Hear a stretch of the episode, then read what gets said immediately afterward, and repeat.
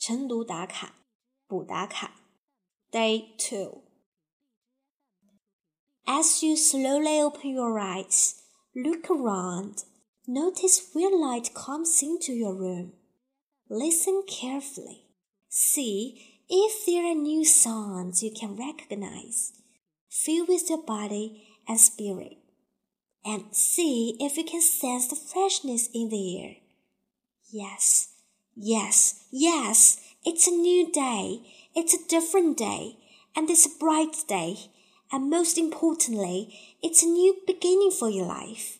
A beginning where you are going to make new decisions, take new actions, make new friends, and take your life to a totally unprecedented level. In your mind's eye, you can see clearly the thing you want to have, the place you intend to go, the relationships you desire to develop, and the position you aspire to reach.